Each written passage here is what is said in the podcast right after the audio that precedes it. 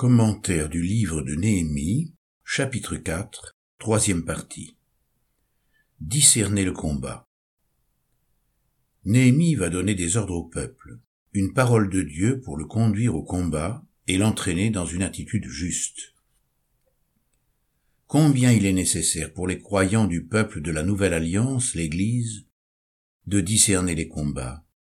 Le Seigneur désire susciter des sentinelles clairvoyantes pour inviter son peuple au combat, comme le prophète Ézéchiel qui a reçu ce message adressé à tous les enfants de Dieu. Fils de l'homme, je t'établis comme sentinelle sur la maison d'Israël. Tu écouteras la parole qui sort de ma bouche, et tu les avertiras de ma part. Ézéchiel chapitre 3 verset 17 et chapitre 33 verset 7. Le rôle de la sentinelle est de donner une vision juste des événements. On me crie Sentinelle, qu'en est-il de la nuit? Sentinelle, qu'en est-il de la nuit? La sentinelle répond Le matin vient, et la nuit aussi. Ésaïe chapitre 21 versets 11 et 12. Et si la trompette rend un son incertain, qui se préparera au combat? 1 Corinthiens chapitre 14 verset 8. Dieu n'attend pas de nous une dérobade à la Caïn. Suis-je le gardien de mon frère? Genèse 4, verset 9. Notre mission est solennelle, comme le décrit encore le prophète. Fils de l'homme, parle aux gens de ton peuple. Tu leur diras, lorsque je fais venir l'épée contre un pays, et que le peuple du pays prend dans ses rangs quelque homme et l'établit comme sentinelle, si cet homme voit venir l'épée contre le pays, sonne du corps et avertit le peuple. Et si celui qui entend le son du corps ne se laisse pas avertir et que l'épée vienne l'enlever, son sang sera sur sa tête. Il a entendu le son du corps, et il ne s'est pas laissé avertir. Son sang sera sur lui. Celui qui se laisse avertir sauvera sa vie. Si la sentinelle voit venir l'épée et ne sonne pas du corps, si le peuple n'est pas averti, et que l'épée vienne enlever quelqu'un, celui-ci sera enlevé à cause de son injustice, mais je réclamerai son sang à la sentinelle. Ézéchiel chapitre 33 versets 2 à 6. Accepter de souffrir le combat. La tâche est difficile, car face aux ennemis et aux difficultés, une forme de lourdeur s'empare de l'âme.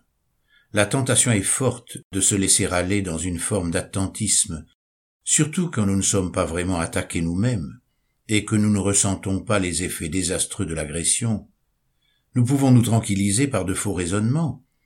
Ce n'est pas si grave, cela finira bien par s'arranger tout seul avec le temps, nous verrons bien, et laisser les menaces poursuivre leur cours sans agir.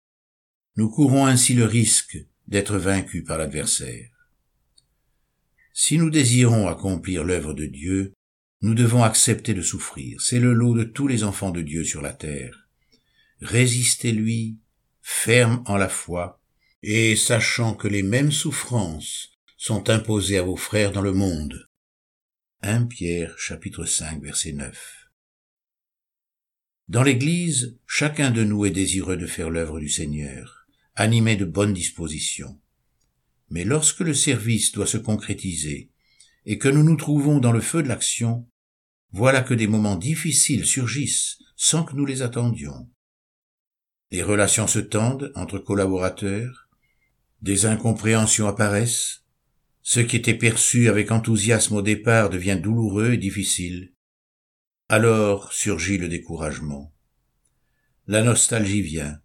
On aimerait que l'œuvre de Dieu soit plus facile, que l'évangélisation soit un succès, que l'Église soit une grande famille merveilleuse, qui s'aime et qui communie ensemble dans la paix. Il est relativement aisé d'aligner sur le papier des membres d'Église, de comptabiliser des baptisés, de faire de beaux projets d'avenir, d'organiser de nouvelles activités. Mais la réalité est tout autre. Les ennemis viennent casser nos plus beaux rêves. Le combat des ennemis d'Israël nous est présenté comme une œuvre insidieuse et perfide. Verset 5. Ils ne sauront et ne verront rien jusqu'à ce que nous arrivions au milieu d'eux. Le combat spirituel que doit mener le chrétien est plus difficile encore, et ses véritables ennemis sont souvent impalpables. car nous n'avons pas à lutter contre la chair et le sang, mais contre les principautés, contre les pouvoirs, contre les dominateurs des ténèbres d'ici-bas, contre les esprits du mal dans les lieux célestes. Chapitre 6 verset 12. Cette guerre se trame dans les ténèbres, elle est diffuse et pesante. Nous ressentons parfois cette lourdeur, cette pesanteur lors de nos rassemblements, et nous cherchons à discerner ce qui se passe, où sont les ennemis qui nous menacent. Celui qui prend à cœur l'engagement spirituel va connaître l'assaut de l'inquiétude dans son âme. Le croyant engagé sait bien ce que peut produire les avalanches de mauvaises nouvelles. Un tel a vécu ceci, un autre a subi cela, quelqu'un d'autre encore ne va pas bien, et combien le cœur devient lourd devant cette surcharge de soucis. Il est difficile alors de supporter la légèreté de ceux qui ne désirent pas s'embarrasser de toutes ces difficultés. Lorsqu'on est soucieux des tracas de l'Église, il est douloureux de s'entendre dire Souris donc, la vie est belle. Ce genre de réflexion ne manque pas parmi les enfants de Dieu, qui ne supportent pas que l'on puisse paraître ombrageux à cause de l'œuvre du Seigneur. Et sans parler du reste, ma préoccupation quotidienne, le souci de toutes les églises. 2 Corinthiens chapitre 11 verset 28. Si dans ces moments-là la parole de Dieu n'est pas renouvelée en nous, la tentation de sombrer dans un apesantissement spirituel est grande. Le psalmiste disait, Regarde, réponds-moi, éternel mon Dieu, éclaire mes yeux, afin que je ne m'endorme pas dans la mort. Psaume 13, verset 4. C'est pourquoi nous devons prendre au sérieux l'exhortation de la parole, Armez-vous de la pensée de souffrir.